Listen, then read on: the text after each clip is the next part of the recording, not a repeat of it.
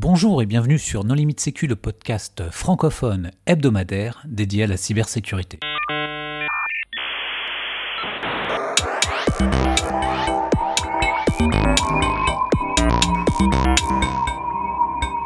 Aujourd'hui, un épisode sur une méthode d'analyse de risque, EBIOS Risk Manager, avec un invité, Fabien Caparros. Bonjour Fabien. Bonjour. Pour discuter avec lui, les contributeurs Non Limite Sécu sont Nicolas Ruff. Bonjour. Lionel Mourer. Bonjour. Hervé Schauer. Bonjour. Vladimir Collat. Bonjour. Et moi-même, Johan Hulot. Alors Fabien, en introduction, est-ce que tu voudrais bien te présenter? Oui, bonjour, donc je suis euh, Fabien Caparros, je suis le chef de la division en charge des, méthodes de management de la sécurité numérique euh, à l'ANSI, l'Agence nationale de sécurité des systèmes d'information. Donc c'est au sein de, de, ma division que l'on va réfléchir et concevoir des, des doctrines qui vont euh, principalement viser les niveaux de, direction euh, des, entreprises ou des administrations pour, euh, pour les aider à bien prendre en compte le risque cyber dans leur management du risque. Alors, qu'est-ce qui vous a amené à élaborer euh, cette méthode? Bah, La méthode EBIOS, c'est la méthode d'analyse de risque historique de l'ANSI. Elle, elle, a été créée dans ses premiers opus. On a, trouvé des, archives qui remontaient à 95. et et donc c'est une méthode qui, euh, a été lancée, euh, qui a vraiment pris son envol au début du siècle. Et de manière euh, classique, on s'est posé la question il y a deux ans à peu près de, mettre à jour la méthode. Était bien en place avec un écosystème structuré derrière.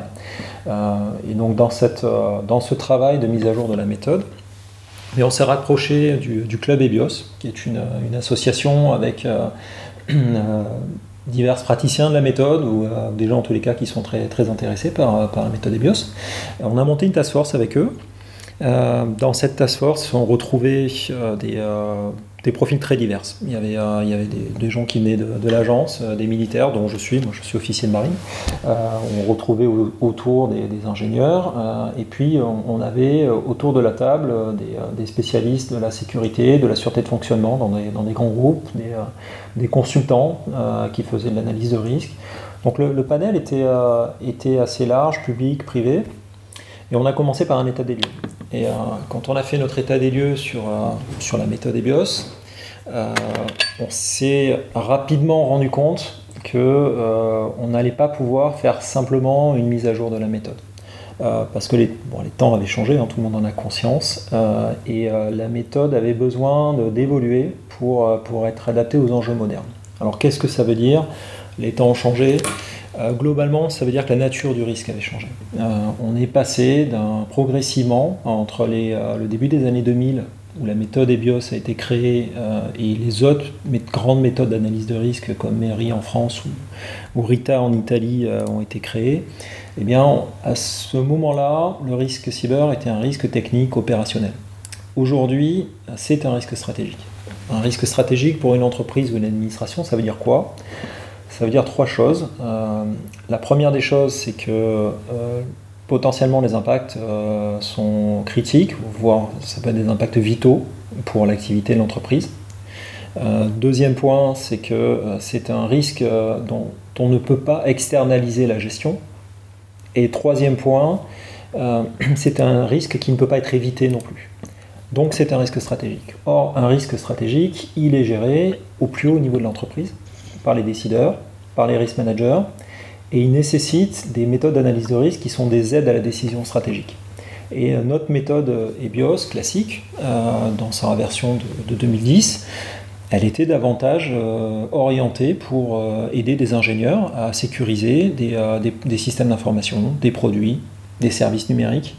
Mais elle, avait du mal à, répondre à ce besoin d'aider un décideur à poser une décision stratégique face au, risque que peut représenter une nouvelle activité numérique. Donc ça a été le premier constat.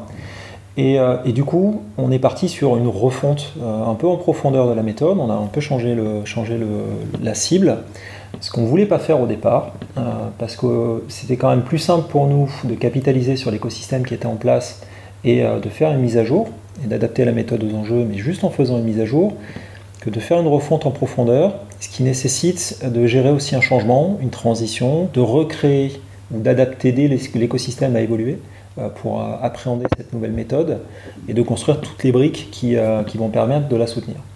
En même temps, quand on regarde bien, la version précédente, elle a duré 20 ans. Donc on espère que EBIOS Risk Manager durera aussi longtemps et, puis surtout apportera vraiment sa plus-value dans le contexte actuel. C'est intéressant ce que tu dis parce que j'ai eu beaucoup de retours de gens qui se posaient la question de savoir si en fait EBIOS RM remplaçait EBIOS tout court ou si en fait c'était un complément, une version entre guillemets 1.1. Enfin, euh, et, donc en fait ce que je comprends c'est que c'est, euh, mais finalement en, la lisant c'est un peu comme ça qu'on le comprend, c'est une vision beaucoup plus euh, haut niveau mais au sens plus proche des métiers et plus proche des risques de métier que des risques techniques, opérationnels, ingénieurs comme tu le disais. Alors, on a effectivement remonté la cible. Ça ne veut pas dire qu'on oublie les, euh, besoins des, euh, ingénieurs, euh, bien au contraire. mais, l'enjeu principal, il est, d'un peu plus haut niveau. il va être d'aider les, ingénieurs, les experts à faire comprendre le risque à des gens dont ce n'est pas forcément le métier. globalement, alors, pour répondre à ta question, il y a deux choses à comprendre. La première, c'est que euh, on va, va plus attendre d'un expert euh, qui prenne en compte le risque à son niveau, qui prenne la complexité à son niveau et qui dise aux décideurs euh, c'est un risque qui est très complexe, mais c'est un risque technique ou opérationnel, donc je prends à mon compte et je vous apporte la solution. Et puis, si vous mettez l'argent qui va bien, vous aurez une sécurité. On va attendre d'un expert qu'il permette la compréhension du risque.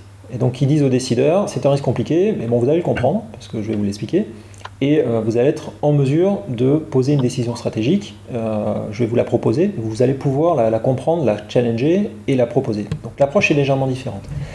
Pour le deuxième point, vis-à-vis des ingénieurs, on garde quand même cette partie-là, c'est pour ça qu'on a, on a fait plusieurs ateliers dans, dans EBIOS Risk Manager, et notamment euh, l'atelier 4, celui où on va vraiment construire des, des scénarios d'attaque techniques sur le système, on va challenger un peu le système d'information. Celui-là, il est, vraiment dédié à la technique.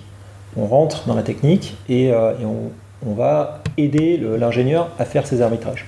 Par contre, les scénarios dits stratégiques, de plus haut niveau, ces scénarios-là, ils sont euh, davantage faits pour qu'un risk manager puisse présenter les risques à un décideur.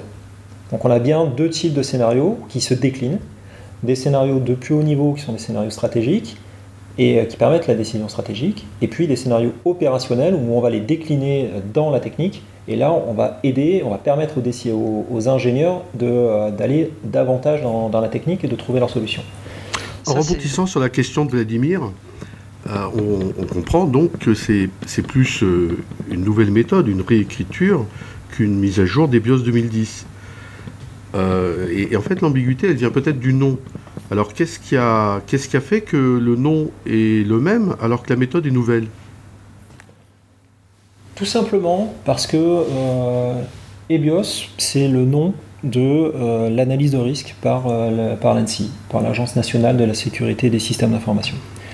Donc, du coup, on a gardé le nom. cette marque est connue, elle veut dire quelque chose, EBIOS. Maintenant, on a vraiment changer, euh, changer fondamentalement la version. C'est pour ça qu'on n'a pas appelé euh, EBIOS V3, EBIOS V4, EBIOS V5 ou euh, EBIOS 2019. On l'a appelé EBIOS Risk Manager. Et le fait de, de, changer la donne qu'on met au nom EBIOS, ça veut vraiment marquer une nouvelle version et une refonte en profondeur. Et effectivement, si cette méthode reprend euh, globalement les bases de, la méthode EBIOS classique. On va retrouver du vocabulaire, on va retrouver des fondamentaux qui sont euh, issus euh, très clairement de, la méthode EBIOS classique. On a quand même une approche qui est fondamentalement différente. Alors, en matière de dire, on, s'oriente, on a une méthode qui est nouvelle parce qu'elle s'intéresse aux risques stratégiques et elle va permettre la décision des décideurs. Qu'est-ce que. parce que sur le papier, c'est déjà le cas dans EBIOS 2010, c'est le cas en 27005. Donc qu'est-ce qui fait que dans les méthodes euh, existantes, vous pensez qu'il n'y a pas l'arbitrage budgétaire par le, décideur auprès duquel on explique les risques cyber? Bah, Deux choses. Euh, enfin, on va dire une, chose dans son ensemble.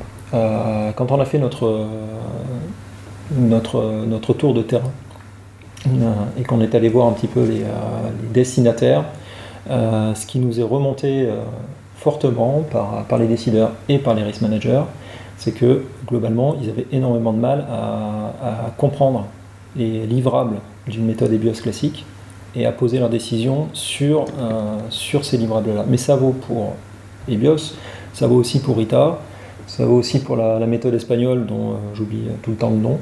Euh, donc c'est assez global. ces méthodes-là qui, ont grandi à, l'heure de la technique ont, ont, du mal à être bien comprises euh, par, euh, par des décideurs. Donc c'est ça qui nous a poussé à, euh, à revoir un petit peu la manière dont on travaillait. On avait plusieurs objectifs hein, sur, la, sur Risk Manager. Le, premier objectif, c'était quoi? C'était de, de, rendre la méthode réaliste. Globalement, un des, un des éléments qui nous remontait, c'est très bien EBIOS, hein, parce qu'il y a quand même beaucoup de monde qui l'aime et qui l'utilise au quotidien. maintenant, il y a un problème, c'est qu'elle est un peu trop, éthérée elle est basée sur des, euh, catalogues de menaces qui sont génériques.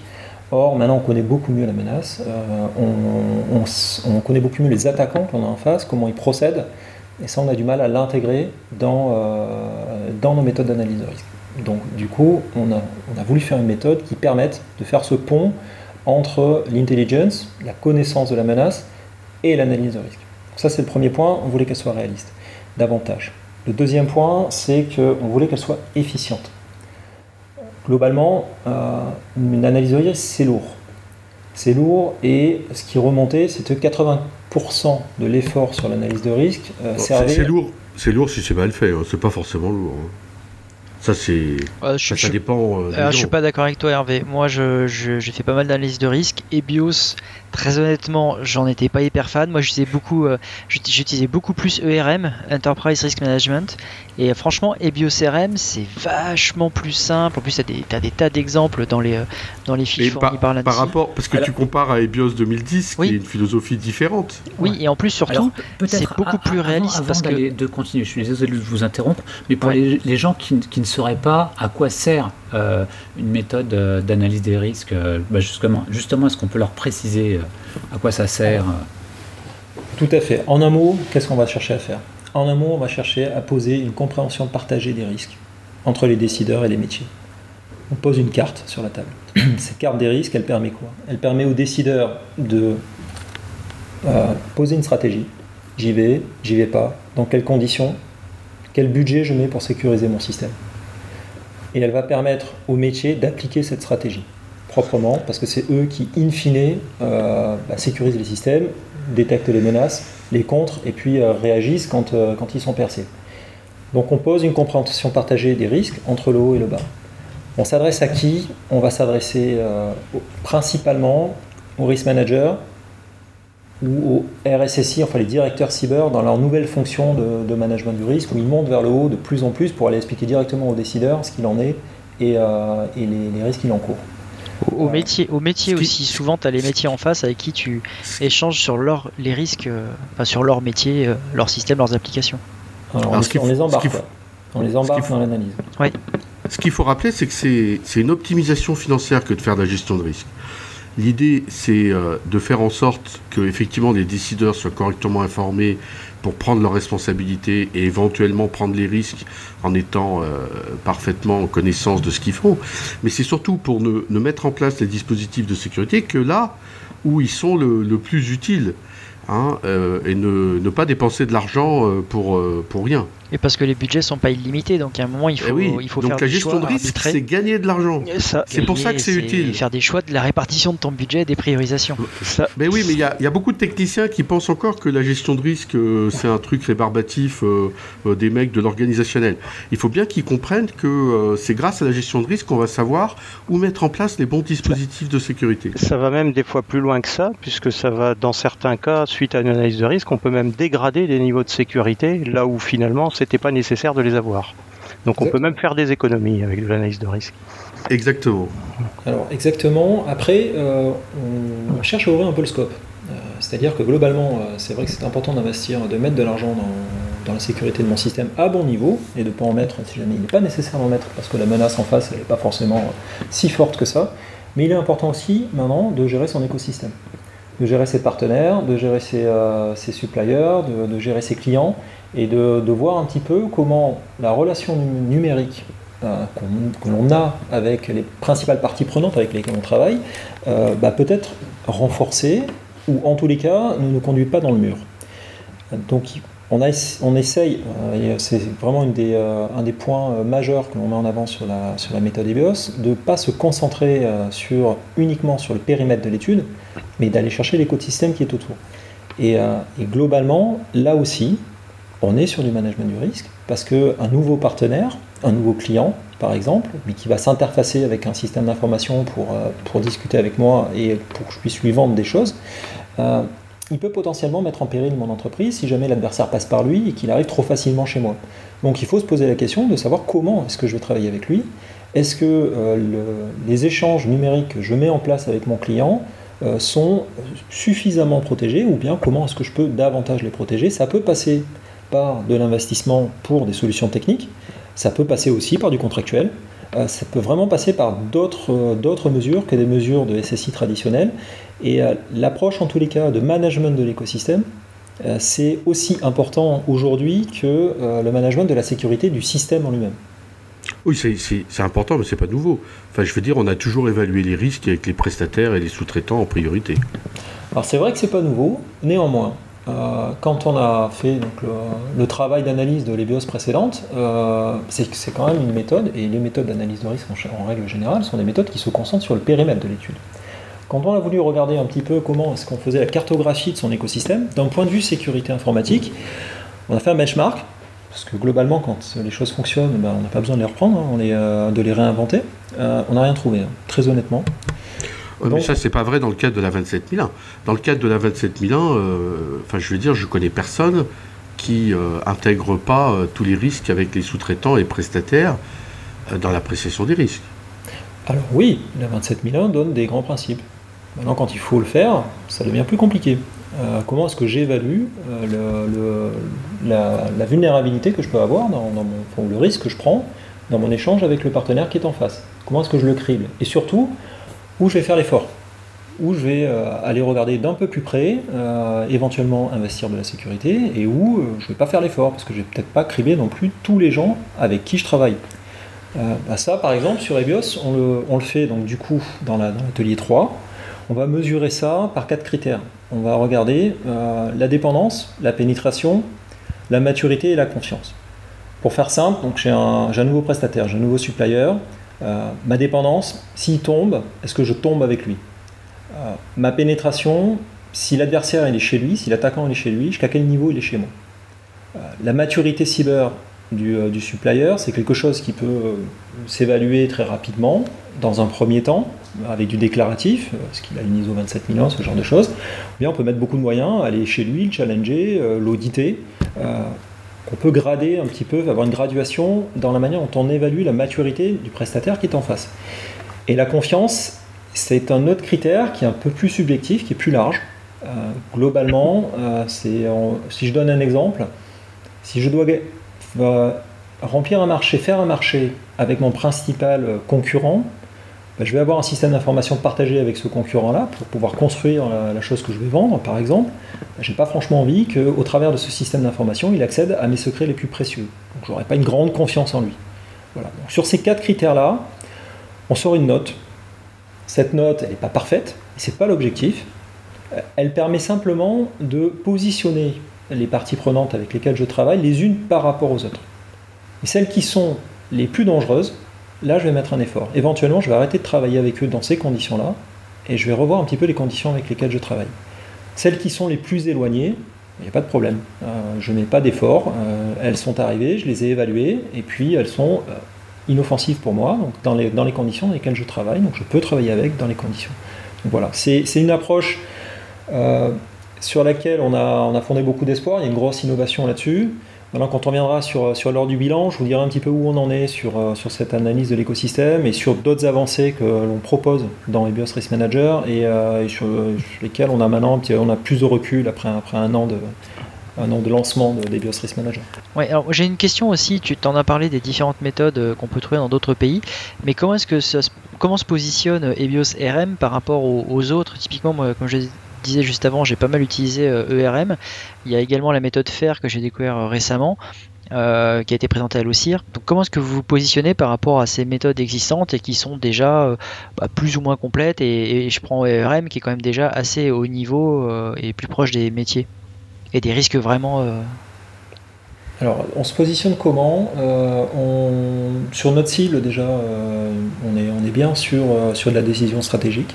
Et donc, on a bien vocation à, avoir des livrables qui soient opposables. C'est-à-dire opposables, pas dans le sens juridique, mais opposables dans le sens compréhensible et challengeable par, par un décideur qui n'est pas forcément un expert du domaine, mais qui va pouvoir, au vu des livrables, vous dire bah, très bien, vous avez retenu parmi les menaces les plus dangereuses euh, qui sont susceptibles d'attaquer mon système un certain nombre de menaces et vous n'avez pas retenu le, le, cyberterroriste. Euh, moi, ça me fait peur. Pourquoi vous ne l'avez pas retenu? Là, c'est opposable, on peut discuter. Euh, donc, on se positionne sur la décision stratégique. Ça, c'est le premier point. Donc, tu peux prouver tes notes. Tu peux prouver à chaque fois les critères que tu choisis. Oui, ou en tout état de cause, euh, je, peux les justifier, effectivement. Mmh. Et, euh, et la personne qui est, qui est, en face et qui va poser la décision, elle peut me demander des comptes. Parce que quand je lui présente une carte euh, de, de mon écosystème, elle peut me dire, mais je ne comprends pas pourquoi ce, ce partenaire-là, vous estimez que la relation avec lui, elle est critique. Euh, et celui-ci, euh, moi je me sens pas franchement à l'aise et euh, vous me dites qu'il n'y a pas trop de soucis. Donc on peut justifier les décisions et on peut aider le décideur lui aussi à s'accaparer la, présentation. C'est une présentation des, outils stratégiques, c'est jamais parfait, c'est pas la mise du monde en équation, mais ça permet de subjectivement, après de poser du subjectif sur une situation qui est à la base objective et de poser une décision. Donc ça c'est le premier point, notre cible elle est vraiment au niveau de la décision stratégique. Donc le deuxième point, euh, là où on, se positionne, c'est qu'on est, on est on base effectivement notre décision sur les scénarios. Euh, maintenant, euh, nos, scénarios, on va les limiter au juste besoin. et on va prendre, plutôt que d'essayer d'être exhaustif, d'avoir une de viser une exhaustivité dans les scénarios, on va viser une représentativité. Donc on va chercher un nombre de scénarios qui vont être limités, mais pertinent dans le temps de l'étude de la menace et représentatif, bien différents les uns par rapport aux autres. Globalement, pourquoi? Parce que euh, quand on discute avec les risk managers, ils nous disent euh, il faut 5-6 scénarios, pas plus. Sinon, on ne sait pas poser une décision stratégique. Et c'est cohérent.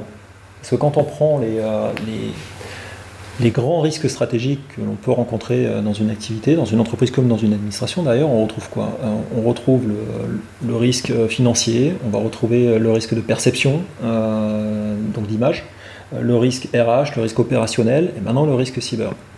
Ça fait 5-6 grands domaines. Il y a aussi des avantages concurrentiels, ça, exactement, ça dépend des entreprises. Hein. Beaucoup, hein, bah, ça dépend des entreprises, mais enfin des entreprises. Ça dépend des activités. Euh, et le, risk management géré au niveau stratégique dans les activités, on va retrouver 5-6 domaines. Euh, il y a quand même le risque industriel hein, chez euh, tous les industriels. Ça. Stabilité de la zone euro pour certains, petit clin d'œil, ils se reconnaîtront. C'est ça. Donc là, on est plutôt sur le risque financier. et après, si on multiplie ces, domaines-là par, par 5-6 grands scénarios, on arrive déjà à 30-40 scénarios. c'est largement suffisant pour faire du risk management ou en tous les cas pour faire de la décision stratégique. Après, on n'est plus capable de gérer. Donc 5-6 scénarios, ça nous va bien on, sait faire. La, question, c'est de savoir comment est-ce qu'on choisit ces scénarios représentatifs et euh, derrière, comment est-ce qu'on les met à jour pour rester agile et euh, rester, performant. Ça, c'est tout le travail que l'on va effectuer euh, dans l'atelier 2, où on va travailler avec les spécialistes de la menace, ou en tous les cas avec la connaissance que l'on a dans la menace, quand on ne peut pas avoir des spécialistes autour de la table. Et la connaissance, on, peut en acquérir. on va travailler avec eux pour sélectionner les sources de risque, donc les menaces les plus dangereuses, les plus pertinentes, et leurs objectifs les plus pertinents. ce couple source de risque, objectif visé, c'est ça qui va nous permettre de définir un scénario. Et quand on en prend 5-6 qui sont bien différents les uns par rapport aux autres, on va pouvoir solliciter notre défense, parce que notre système il a déjà une sécurité. Il a une sécurité parce qu'on y applique des, euh, bonnes pratiques, parce qu'on y applique des réglementations, parce qu'il a un historique. Ben, on va solliciter cette sécurité par rapport aux menaces de plus haut niveau les plus pertinentes et les plus représentatives. Et avec 5-6 axes très différents, Derrière, on est capable de poser une décision, de renforcer ce socle de sécurité, de l'orienter dans la bonne direction, c'est-à-dire d'orienter notre défense pour détecter euh, la menace parce qu'on va regarder dans la bonne direction, et de préparer aussi notre résilience, parce que le jour où on va être percé, où on va passer en gestion de crise, on va pouvoir se raccrocher à des scénarios de référence sur lesquels on aura déjà travaillé en amont. Donc on ne va pas chercher à avoir un outil prédictif, parce que l'adversaire ne va pas passer par là, mais on va chercher 5-6 scénarios représentatifs qui vont nous permettre de renforcer notre socle, de l'orienter, de préparer notre résilience. Alors, ça fait plusieurs fois qu'on parle euh, d'atelier. Alors, qu'est-ce qu'un atelier dans, dans le cadre de cette méthode? Alors pourquoi on parle d'atelier? Ça c'est une très très très très bonne question. Pourquoi, pourquoi est-ce qu'on parle d'atelier? Euh, Parce que dans la manière dont on travaille, et c'est un changement profond, on demande au, risque analyste, celui qui conduit l'analyse de risque, d'animer des ateliers. On ne lui demande pas de, faire des interviews, de réfléchir dans son coin et d'apporter une solution. On va lui demander d'animer des ateliers pour sortir une réponse collective, de faire travailler une intelligence collective. Il y a cinq ateliers dans Evios Risk Manager. À chaque fois, les ateliers ont un but précis. Et à chaque atelier, à la fin, on a déjà des éléments de décision. Qui rend la méthode euh, progressive et modulaire. Donc typiquement, par exemple, quand on est au début d'un projet, euh, où on n'a pas encore les plans techniques du projet, euh, on va pouvoir faire l'atelier 1 qui nous permet de, construire notre socle de sécurité, donc de regarder quelles sont les bonnes pratiques, quelles sont les réglementations que l'on devra implémenter dans notre système. L'atelier 2 qui nous permet dès le départ de sélectionner les, les, sources de risque les plus dangereuses et leurs objectifs visés. Ça, on le fera vivre au fil de l'eau. Et dès le début, on peut travailler sur euh, l'étude de la menace. Et l'écosystème. Pourquoi? Parce que l'écosystème, on va l'enrôler au fil de l'eau dans la construction, dans, le déroulement du projet. Donc, dès le départ, on peut commencer à se poser la question de savoir quels sont les intervenants principaux et comment, ne serait-ce que les développeurs par exemple, ces intervenants principaux, on va gérer leur sécurité, on va gérer les liens avec eux. Avec trois ateliers, on arrive à avoir des conclusions assez rapidement. Et donc, un atelier, ça veut dire quoi? Ça veut dire qu'on prend les bonnes personnes qui sont les plus pertinentes pour remplir la tâche qui est prévue par l'atelier. On se met euh, globalement deux heures, ça peut être plus, autour d'une table, et à la fin, on a des éléments conclusifs. On est capable soit de savoir comment on va gérer notre écosystème, soit de savoir quelle est la menace qu'on qu reprend, soit on a construit les scénarios euh, stratégiques ou des scénarios opérationnels, on peut travailler dessus, et derrière on pourra les mettre à jour en fonction du retour d'expérience, par exemple, des nouvelles attaques que l'on peut réintégrer. Donc à chaque fois un atelier, c'est ça. Et dans la méthode, on, voit qu'on euh, préconise des, des, profils particuliers que l'on met autour de la table. À certains moments, on va faire venir, si possible, des gens qui connaissent la menace. À d'autres moments, on va faire venir des, euh, gens qui connaissent bien l'écosystème, donc les acheteurs, par exemple, euh, parce que c'est souvent eux qui, euh, travaillent avec les, euh, avec les partenaires. Le décideur, on le fait intervenir à certains ateliers. Euh, dans le détail, les cinq, c'est quoi? Très rapidement, le premier, construction du socle de sécurité. On regarde les bonnes pratiques, la réglementation, le cadre temporel. Le deuxième, c'est là que l'on regarde la menace. On regarde quelle est la menace la plus dangereuse, celle qui nous fait le plus peur, et ses objectifs visés. Le troisième, c'est les scénarios stratégiques. On fait une cartographie de l'écosystème et on regarde comment la menace peut passer par l'écosystème pour atteindre nos centres de gravité et effectuer des événements redoutés. Le quatrième, on rentre dans la technique et donc on construit des scénarios d'attaque, on fait des cyber en mettant autour de la table les bonnes personnes. Et le cinquième, on est sur un atelier classique de management du risque, de réduction du risque, de traitement du risque, où on choisit les bonnes mesures à ajouter sur notre socle de sécurité pour pouvoir réduire notre risque. Si je donne un exemple, le dernier en date qu'on a fait, on a fait un atelier 4. On était sur un système euh, éminemment complexe euh, de l'administration qui va être ouvert au public prochainement, très sensible, avec des menaces identifiées plutôt de très haut niveau. Il était robuste et on s'est mis autour de la table avec euh, deux architectes sécurité de, l'ANSI qui connaissaient très bien le système, euh, un expert de l'attaque, deux animateurs, des risques analystes, donc de chez moi, de mon équipe, en face l'équipe projet du système, et on a regardé comment est-ce que on pouvait construire nos scénarios techniques d'attaque, et ça a permis de faire sortir les centres de gravité du système et de voir si le niveau de sécurité était suffisant et comment est-ce qu'on pouvait le renforcer. Ça a donné de très bons résultats. on ne fait pas toujours faire ça parce qu'on n'a pas toujours ces moyens-là. Euh, dans d'autres situations qui sont beaucoup plus simples ou à des enjeux moindres, on peut faire la même chose, mais en ayant d'autres personnes autour de la table. Alors par contre, petite recommandation, parce que j'ai vu le cas inverse, euh, ça peut paraître évident, mais les ateliers, ça se prépare quand même. faut pas venir la fleur au fusil, euh, il faut avoir préparé ses grilles, euh, bien lu la méthode, et on n'arrive pas comme ça juste à l'atelier sans rien avoir préparé. Non, non, ça se prépare, et surtout, c'est là où je voulais en venir, sur un peu sur le retour d'expérience des différents ateliers. Bon, il y a deux ateliers sur lesquels on a beaucoup d'espoir. Hein. Euh, c'est euh, l'atelier 2 sur la menace et l'atelier 3 sur l'écosystème. Parce que là, on sait qu'on apporte, euh, on apporte quelque chose. Parfait, j'ai une question justement sur l'atelier 2, même si j'ai partiellement la réponse, je la pose quand même. Pourquoi est-ce qu'il n'y a pas la panne dans l'atelier 2, ah, pas dans les sources de risque Pourquoi est-ce que vous avez sorti tout ce qui est panne en fait? Alors, je vais tuer un euh, Tout ce qui est risque accidentel de manière générale, dans les incendies et les trucs comme ça. Euh. Mais, euh, mais quand on, c'est un, une incompréhension classique, donc il faut absolument de notre côté aussi qu'on fasse un effort pédagogique là-dessus. Parce qu'on peut les rajouter soi-même, hein, mais. Tout à fait. on n'a pas sorti les risques, les risques accidentels. Maintenant, on a considéré, c'est un parti pris qui est très fort dans la méthode, que les risques accidentels, on peut les gérer dans l'atelier 1 en appliquant les bonnes pratiques euh, pour pouvoir sécuriser son système. À partir du moment où ça ne suffit pas, ou en plus il faut aller chercher des scénarios accidentels parce que c'est trop complexe, on bascule quand même davantage dans le domaine de la sûreté de fonctionnement. Il y a, alors, Risk Manager peuvent servir, euh, c'est-à-dire qu'on peut effectivement prendre les, risques euh, accidentels de plus haut niveau, les Act of God, comme on dit, et, challenger son socle de sécurité avec, avec ces, risques de plus haut niveau. Néanmoins, ça reste quand même une méthode qui, est plutôt top-down. Les risques accidentels, ça se gère plutôt sur des méthodes inductives. Il y a des méthodes de sûreté de fonctionnement qui, euh, sont extrêmement performantes. Et là, mon conseil, c'est que si l'approche par, par conformité, ça ne va pas plaire à, Hervé, mais si l'approche par conformité du, euh, euh, de l'atelier 1 n'est pas suffisante, bah, faites une approche de sûreté de fonctionnement et après vous attaquez l'atelier 2, 3, 4 où là effectivement on est sur des actes malveillants de haut niveau et on va pouvoir essayer du coup de faire une synthèse entre la sûreté de fonctionnement et la cybersécurité. Non mais agir en bon ah. père de famille, ça me plaît énormément. Hein. Enfin, ce que je veux dire, c'est que de tout temps, on a toujours euh, mis en œuvre euh, les mesures de, sécurité de base. Euh, enfin, personne n'a eu besoin de faire de la gestion de risque pour avoir un firewall ou un antivirus. Hein. Donc, non, non, moi je suis. Enfin, je veux dire, c'est pour combler les trous dans la raquette, hein, la gestion de risque.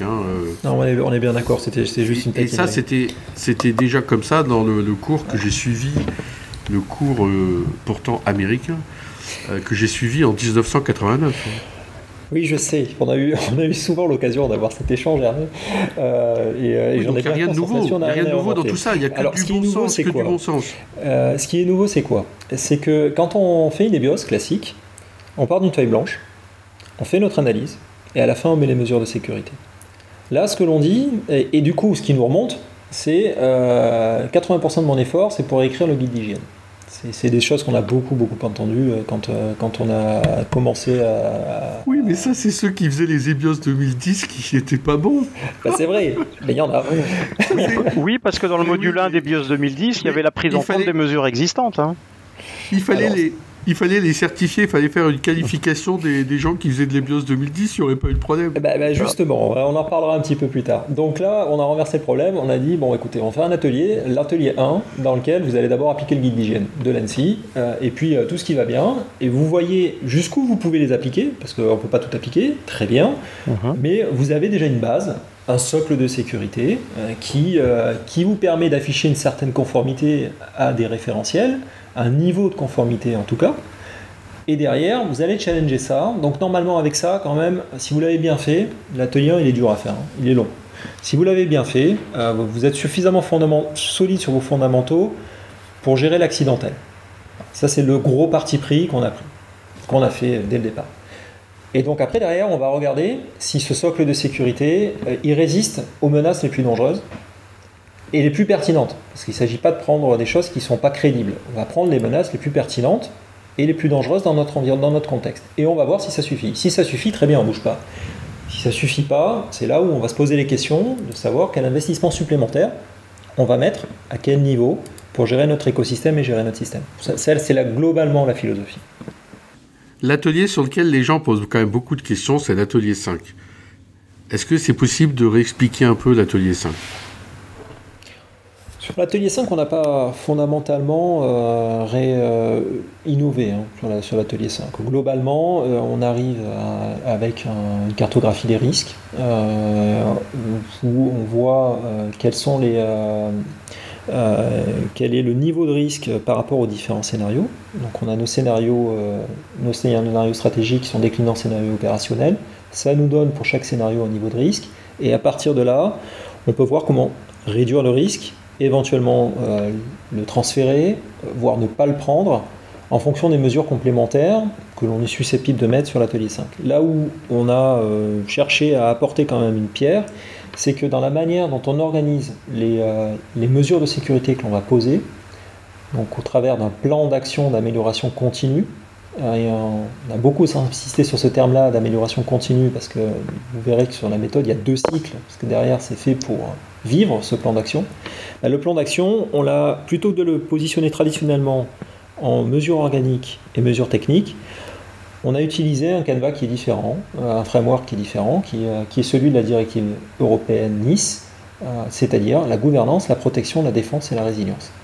ce framework-là, il est compatible avec le framework américain du NIST et il permet de se dire que une politique de sécurité des systèmes d'information, ça n'est pas du, de la sécurité par le patch, on colle des mesures et ça va fonctionner. C'est bien du management du risque, il y a une gouvernance et après il y a des capacités. Et les trois grandes capacités du management du risque sont en amont notre capacité de protection, face à la menace, notre capacité de défense, détection et contrer la menace, et si l'on est percé, notre capacité de résilience, et notamment de gestion de crise.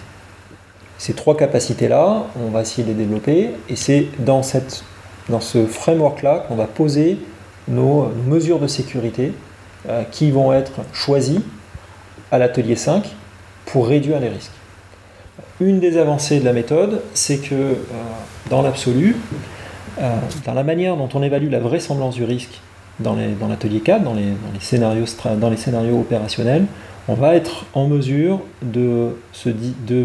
d'évaluer l'impact des mesures de sécurité sur le, scénario, le scénario de risque qui a été retenu. ça, c'est un, chantier euh, qu'il faut encore creuser, qu'on travaille avec, euh, les éditeurs de logiciels. Euh, on a beaucoup d'espoir là-dessus, parce que globalement, quand on fait un arbre d'attaque dans l'atelier 4, on fait un graphe d'attaque, hein, on va construire une cyber chain, on arrive à voir sur ce graphe d'attaque le chemin le plus facile pour l'adversaire. Et on va se concentrer pour réduire le risque sur ce chemin le plus facile. Un chemin le plus facile, ça ne veut pas dire que l'adversaire va passer par ce chemin-là. Mais ça veut dire que globalement, si nous on fait notre effort sur les chemins de moindre effort, eh bien pour l'adversaire, ça va lui coûter plus cher globalement de nous attaquer. Et on va essayer de le décourager. Donc c'est une logique de dissuasion, de découragement. La manière dont nous on priorise nos efforts de sécurité, c'est dans les chemins de moindre effort, les chemins les plus faciles pour l'attaquant. J'ai une autre petite question qui est, personnelle, c'est plus sur l'atelier 4, euh, c'est concernant la vraisemblance. Euh, c'est le seul point, moi j'ai toujours un petit peu de mal, c'est pourquoi est-ce que vous avez euh, toujours utilisé une échelle en termes de pourcentage? Euh, et, non pas, euh, j'avais vu ça chez un client, alors c'est con, je la cherchais tout à l'heure, je ne l'ai pas retrouvé là. Une échelle que je trouvais vraiment très intéressante qui, euh, qui indiquait plutôt est, sûr d'arriver au moins une fois dans les six prochains mois, ou au moins une fois dans l'année, ou au moins une fois dans les deux années qui viennent. J'avais trouvé ça beaucoup plus concret que essayer d'estimer un pourcentage de vraisemblance qui est quand même, c'est vraiment au, doigt mouillé. Ah, oui on essaie d'éviter quand même le doigt mouillé, mais euh, effectivement les métriques sont importantes. Euh, bon, on a pris, on a deux manières d'évaluer, euh, d'évaluer un scénario. on a la manière rapide où on regarde le scénario, effectivement, on évalue un petit peu au doigt mouillé en fonction de la connaissance des gens qui sont autour de la table. Il faut simplement dire, parce que c'est quand même très sérieux et très pertinent, c'est simplement le savoir-faire, l'expérience la grande expérience de tous ceux qui sont autour de la table. Non, mais enfin, Hervé, non, il y a un moment. Je suis désolé, il y a des débats d'experts, mais tu prends 10 experts en sécurité, ils vont tous te dire si c'est très probable. Non, mais il y en a un, il va, il va te dire c'est 50%, l'autre il va te dire 40%. Euh, voilà. Eh ben, eh ben c'est très proche. Et donc, tu vois que les experts, ils sont tous d'accord. Bon, alors plutôt, il y en a un qui va dire. Euh, quelle, est la quelle est la probabilité d'être attaqué par les Anonymous euh, C'est effectivement le coup d'œil d'expert. Très bien. Après, on est allé plus loin.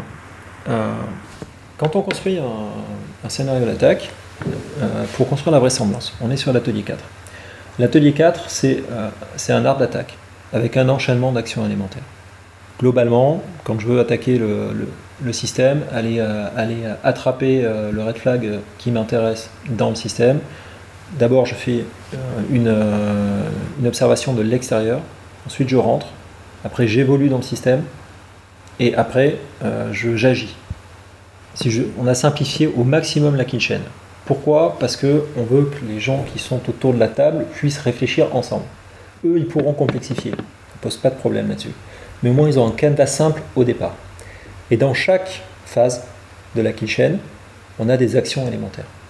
Si on doit rentrer, on peut avoir un certain nombre d'actions élémentaires, on peut utiliser un waterroll, du spear phishing, etc., etc. Et puis de la même manière quand on latéralise.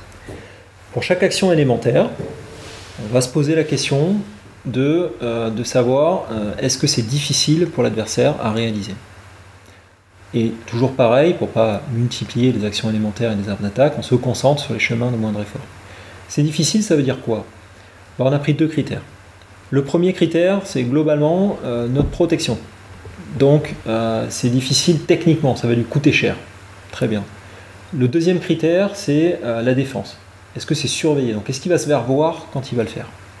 Donc la protection, on peut la mettre sur un, soit sur un métrique financier, ça coûte temps, euh, soit sur une, échelle de 1 à 4. Euh, c'est plus ou moins difficile pour l'adversaire d'arriver à, faire cet exploit-là.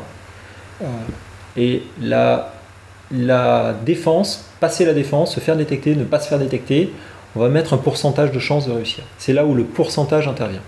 Pourquoi on met un pourcentage? On aurait très bien pu mettre autre chose. C'est plus simple en fait dans notre algorithme derrière. Parce que quand on, multiplie euh, nos, différentes actions élémentaires, qu'on fait notre graphe d'attaque, après on a un algorithme qui, euh, fonctionne bien, euh, qui est un algorithme de mathématiques classique. Alors il ne faut pas me demander lequel c'est parce que je ne suis pas suffisamment mathématicien, mais on est allé voir nos, spécialistes et ils nous ont sorti l'algorithme qui va bien.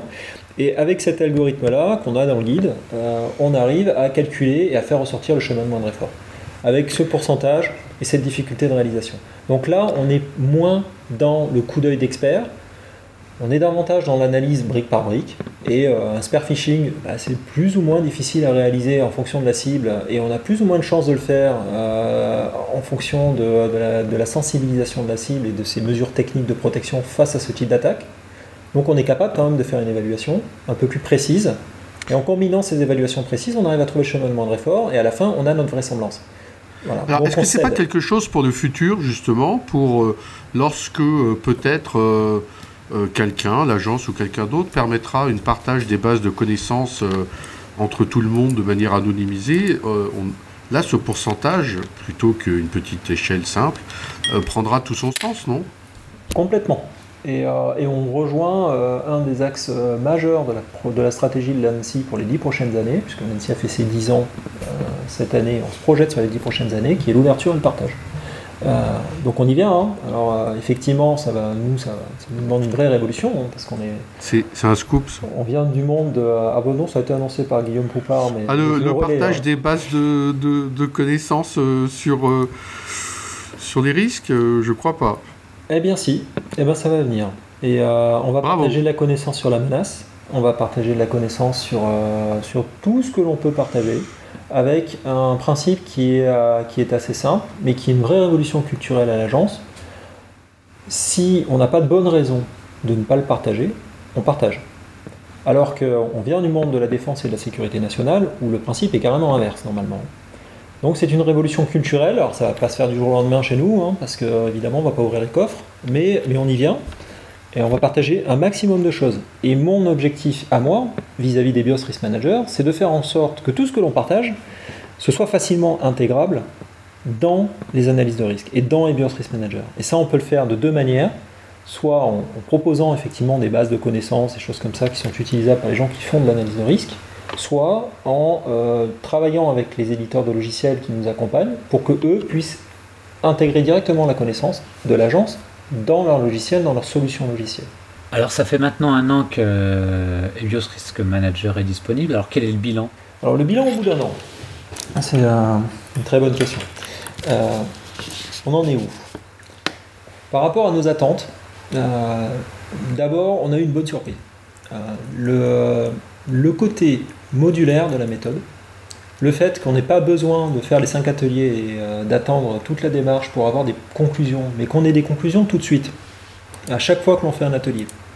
Ça, c'est quelque chose effectivement qu'on avait perçu, mais pas complètement quand on a posé la méthode et, qui nous a agréablement surpris. Ça a été très très bien perçu par, les gens euh, qui, ont déroulé la méthode. Donc ça c'est très bien, c'est un très bon côté. Le deuxième point, c'est euh, la bonne surprise sur l'atelier 2 avec la menace. Pourquoi? Parce que quand on a dit on va faire un pont entre les gens qui connaissent la menace et ceux qui font de l'analyse de risque, on va les mettre autour d'une table et on va leur proposer une méthode pour qu'ils puissent travailler ensemble. On s'est dit qu'on avait du boulot, parce que c'est deux cultures quand même qui sont assez éloignées, euh, euh, et, il allait falloir arriver à trouver un langage commun. Et c'est pas une méthode qui suffirait. En fait, on s'était trompé. À partir du moment où on les met autour d'une table, euh, le dialogue est immédiat. les gens qui travaillent au quotidien sur la menace sont ravis de, de, pouvoir rendre leur travail immédiatement opérationnel. Et ceux qui font de l'analyse de risque sont très contents aussi de bénéficier de, de sources de connaissances qu'ils n'avaient pas forcément initialement. L'enjeu pour nous, c'est d'arriver à pousser de la connaissance à tout le monde. Parce que c'est sûr que quand on fait cet atelier 2 avec euh, les experts de la menace de l'ANSI, c'est plus facile euh, pour nous. Donc on y travaille pour ouvrir les bases de connaissances. Mais on a des résultats immédiats sur l'atelier 2. Et même quand il n'y a pas des experts de l'ANSI. Et les retours que l'on a des, euh, consultants, c'est que effectivement, quand on met les lunettes de l'attaquant, on change le point de vue et qu'on se pose la question, on voit beaucoup de choses. Des choses qu'on ne voyait pas forcément facilement avant. Donc ça, c'est l'atelier 2. L'atelier 3, c'est plus mitigé. Et pourtant, sur celui-là, on s'est dit qu'on arrivait à maturité. On a posé quelque chose de simple sur la table et de suffisamment performant, avec cette manière d'évaluer les parties prenantes avec lesquelles je travaille, celle que je vous ai présentée précédemment, avec les quatre critères, pénétration, dépendance, maturité, confiance. Et pourtant, on a du mal à les faire. On a du mal à les faire pourquoi? Parce qu'on connaît très bien les gens avec qui on travaille ou ces parties prenantes externes. Euh, pour créer de la valeur, pour échanger avec eux. Mais quand il s'agit de se poser de la question de la sécurité informatique, là on les connaît beaucoup moins bien. Et on a du mal à trouver l'information. Donc il y a un travail à faire pour euh, se poser ces vraies questions-là et globalement faire monter de la confiance au sein des écosystèmes, de la transparence et de la confiance. Et que tout le monde, progressivement, amène des garanties à son écosystème. Donc là, le résultat il est mitigé, mais on progresse là-dessus. Je suis assez, confiant. Après, l'intelligence collective, oui, ça fonctionne. Faire travailler les gens autour de la table et euh, animer une analyse de risque, ça marche très bien, mais ça nécessite euh, un certain savoir-faire. Et, euh, là-dessus, la transition des, des gens qui font de l'analyse de risque, de l'expert vers euh, celui qui fait émerger de la confiance collective, bah, c'est quelque chose qui se travaille. Et ça ne vient pas du jour au lendemain. Euh, le dernier point, c'est que les livrables, là pour le coup, on s'y retrouve. On arrive à avoir des, euh, commissions d'homologation où on a des éléments de décision qui sont, qui sont plus tangibles. donc on est très content sur ça. par contre, la phase de transition prend du temps. Euh, on s'y attendait, euh, et c'est encore le cas, euh, et c'est normal. Il y a beaucoup d'entités qui ont investi dans d'autres méthodes, on leur demande quand même un, changement qui est assez radical. il faut former, et la phase de formation prend du temps, elle est en train, d'arriver progressivement. Il faut s'outiller. les outils, il n'y en a que deux pour l'instant qui sont labellisés par l'ANSI. On en a, huit autres, sept autres pardon, qui, sont, qui sont en train d'être labellisés. Mais là aussi, c'est un nouvel investissement. Donc ces phases de transition, à partir du moment où on ne fait pas juste de la mise à jour et on fait une refonte en profondeur, bah, c'est une phase qui, euh, qui, va venir progressivement et euh, sur laquelle, euh, au bout d'un an, bah, nous on aurait aimé que ça aille beaucoup plus vite, mais, on voit que les, administrations et les entreprises se mettent en mouvement à leur rythme et au rythme aussi de l'écosystème qui est en phase 2, c'est-à-dire des, prestataires d'analyse de, de, risque, des prestataires de solutions logicielles qui, qui montent en puissance aussi sur, sur la méthode. Est-ce que le logiciel est tout euh, misé sur euh, les logiciels? C'est pas aussi un piège Bien sûr, c'est indispensable compte tenu des bases de données de menaces, etc. Mais est-ce que c'est pas un piège? Est-ce que euh, parce que bon, moi j'aurais d'abord mis l'accent sur la formation et, seulement beaucoup plus tard sur les logiciels. Donc bon, maintenant je reconnais qu'il y a l'accent sur la formation qui est mis. mais le label sur les logiciels, il est sorti instantanément. Oui. Parce que c'était en fait. Pas sur les formations. Bah, c'est vrai. Même s'il va sortir. C'est vrai, mais, euh, euh, pourquoi? Bah, bah, Parce que ça prend plus de temps, hein, tout simplement. Euh, les, les, formations, donc, le, pilier formation du dispositif EBIOS Risk Manager, effectivement, il sort là maintenant, il, arrive enfin à ma maturité, enfin il sort. mais ça a pris du temps, pourquoi? Parce qu'on a construit les, supports de formation avec le club des formateurs du, club, du, club EBIOS. Euh, on les a testés, on est allé sur le terrain et euh, on a formé des formateurs du club EBIOS pour voir un petit peu si ça a marché. Nous aussi, on a formé nous-mêmes au sein du centre de formation de Nancy euh, les, agents de la fonction publique. Donc ça prend plus de temps de, de, créer un kit de formation, de mettre en place un dispositif, de labelliser ce dispositif. On va le labelliser SecNuMedu, qui est le label de Nancy, très prochainement. Et maintenant, euh, effectivement, si je veux me former, euh, eh bien, j'ai des formateurs qui sont référencés par le club EBIOS. Euh, ces formateurs-là, si je suis formateur, j'ai un kit de formation qui est mis à disposition par l'ANSI. Il y a une charte. Si je m'engage sur cette charte, je peux l'utiliser. Je serai référencé par le club EBIOS et je, ferai une formation qui sera labellisée par l'ANSI. Ça, ça a pris plus de temps. Il faut dire aussi aux auditeurs hein, que le kit de formation, il est disponible en ligne en PDF sur le site de l'agence pour tout le monde. Oui, c'est euh, vraiment une démarche, euh, une démarche très ouverte. Euh, globalement, ça doit nous servir à promouvoir au maximum la méthode. Et ce pilier de formation, il a mis du temps à être mis en place, mais par contre, pour le coup, bah, c'est un peu dans l'ADN de l'ANSI. C'est-à-dire que quand on sort quelque chose, on a un peu de temps, mais quand on le sort, on s'assure de la qualité et il est de grande qualité. Et ce kit-là, il est vraiment remarquable. Euh, nous, on l'utilise déjà depuis un moment maintenant, et on en est, euh, voilà, je, suis extrêmement confiant sur ce kit. La partie solution logicielle, on a effectivement mis, on a mis beaucoup d'énergie au départ dessus. Pourquoi? Parce qu'il n'y a pas de bonne méthode sans outillage. Or, outiller la méthode, c'est quelque chose que l'on avait fait précédemment, ça n'a pas donné un grand succès parce qu'on n'est pas des éditeurs de logiciels. Donc on n'a pas su euh, rendre soutenable la solution qu'on avait mise sur la table. Donc là, on a choisi un autre modèle, c'est de la co-construction. Nous, on s'occupe de la méthode. Avec la communauté agrégée autour du club EBIOS, avec le Clusif, euh, on fait de l'amélioration continue. On reste collé sur les besoins et on fait évoluer cette méthode. Et puis, pour l'outillage, on s'appuie sur des gens dans ce métier. Les éditeurs de logiciels qui veulent bien outiller la méthode, et on les labellise. Et on labellise leurs solutions logicielles si elles sont conformes à nos attentes vis-à-vis de la méthode. Après, tu... globalement, on peut faire une analyse de risque, moi j'en fais tous les jours, hein, euh, enfin mes équipes, euh, on fait des analyses de risque tous les jours sans logiciel. On peut en faire tu peux très bien utiliser Excel. des choses. Excel, franchement, euh, tu peux très bien l'utiliser pour te faire de l'EBIOS-CRM. Non, mais ça marche très LibreOffice, bien. c'est gratuit. Hein. LibreOffice, Excel, ça marche très bien. Euh, LibreOffice, ça, marche très, très bien. Alors, euh, effectivement, pour construire ton outil, ça prend un petit peu de temps quand même la première fois, mais après, c'est très pratique et C'est quand même bien que quelqu'un te fournisse toutes les feuilles préfabriquées. Bah, qu'est-ce, que, va apporter la, solution de logiciel? Déjà, elle va apporter euh, la possibilité de gérer plusieurs analyses de risque dans son entité, euh, de faire des transferts, euh, d'avoir potentiellement un pilotage assez haut niveau. Ça, c'est très intéressant.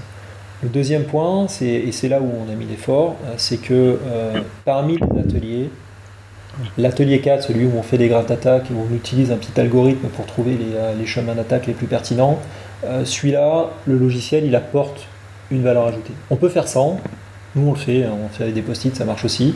Euh, maintenant, il y a une vraie valeur ajoutée quand on fait avec un logiciel et qu'on a le petit algorithme derrière qui nous permet de, sortir les, euh, chemins d'attaque euh, plus rapidement.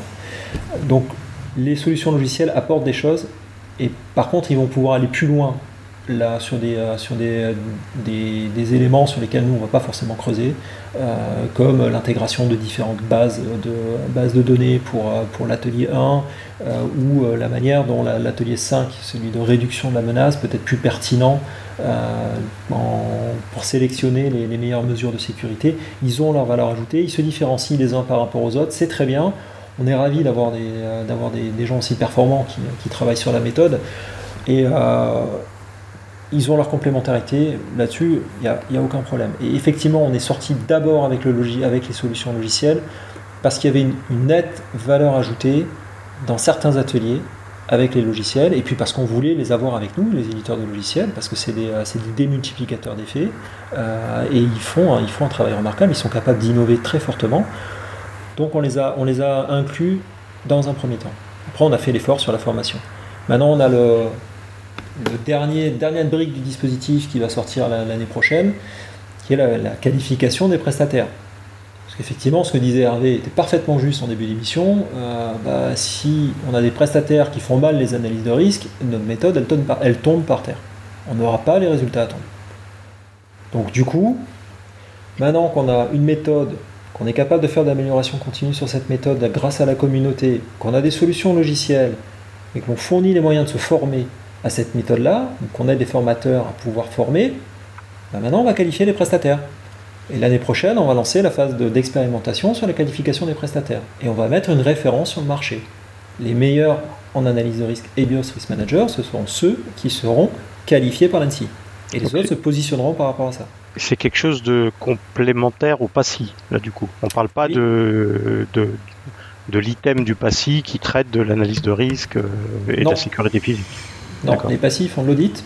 Et là, ce sera les PAX D'accord. C'est-à-dire euh, ceux qui vont faire soit de l'architecture. Les prestataires, prestataires d'accompagnement, prestataires d'accompagnement et de conseil. Vous allez vraiment les appeler les PAX eh oui. oui. oui, les PAX, prestataires d'accompagnement et de conseil en sécurité, avec euh, une, portée, ah, avec une portée euh, EBIOS RM, une portée homologation et une portée architecture sécurisée. Vous savez, ma division s'appelle euh, MSN, donc euh, dans, le, dans, le, genre vintage, euh, on assume. En termes de référencement aussi et de SEO, ça va pas être optimal. C'est sûr. Très bien, Fabien, tu voudrais apporter le mot de la fin? Le mot de la fin, bon, on a, on n'a pas mis beaucoup d'exemples, malheureusement, on est resté très théorique parce que bah, c'est l'analyse de risque, hein. ça, reste théorique. Euh, ce qu'il faut comprendre sur, euh, notre volonté, euh, c'est qu'avec Helios, on a, on changé le moteur. On a changé le moteur, mais derrière, il y a toute la voiture qui se change. donc globalement, on, vient de sortir très récemment le deuxième étage de la fusée, avec un guide qui s'appelle Maîtrise du risque numérique, la tout confiance, qui a été écrit, euh, co-écrit euh, et co-créé avec la MARAE, la grande association des risk managers. Ce guide-là, il s'adresse aux décideurs et aux risk managers pour répondre à un besoin qui est, comment je fais. J'ai un nouveau risque stratégique, très bien. comment je fais, par où je commence, quel chemin je suis et comment je dure dans le temps pour intégrer la gestion de ce nouveau risque stratégique dans mon organisation de gestion du risque. Donc ça, c'est l'atout confiance. Et au cœur de la tout-confiance, au cœur de cette démarche, on va trouver la méthode d'analyse de risque et BIOS Risk Manager, parce que l'analyse de risque en tant qu'outil de décision stratégique, c'est indispensable pour pouvoir faire tourner une organisation de management du risque. Donc on a commencé par poser le moteur, maintenant on est en train de faire toute la charpente qui est autour, et euh, ce deuxième guide, euh, maîtrise du risque numérique, la tout confiance, euh, vient amener le complément indispensable à l'analyse de risque pour la repositionner dans un système de management de la sécurité informatique cohérent pour un risque stratégique. Eh bien Fabien, merci beaucoup d'avoir accepté notre invitation. Merci à vous. Chers auditeurs, nous espérons que cet épisode vous aura intéressé et nous vous donnons rendez-vous la semaine prochaine pour un nouveau podcast. Au revoir. Au revoir. Au revoir.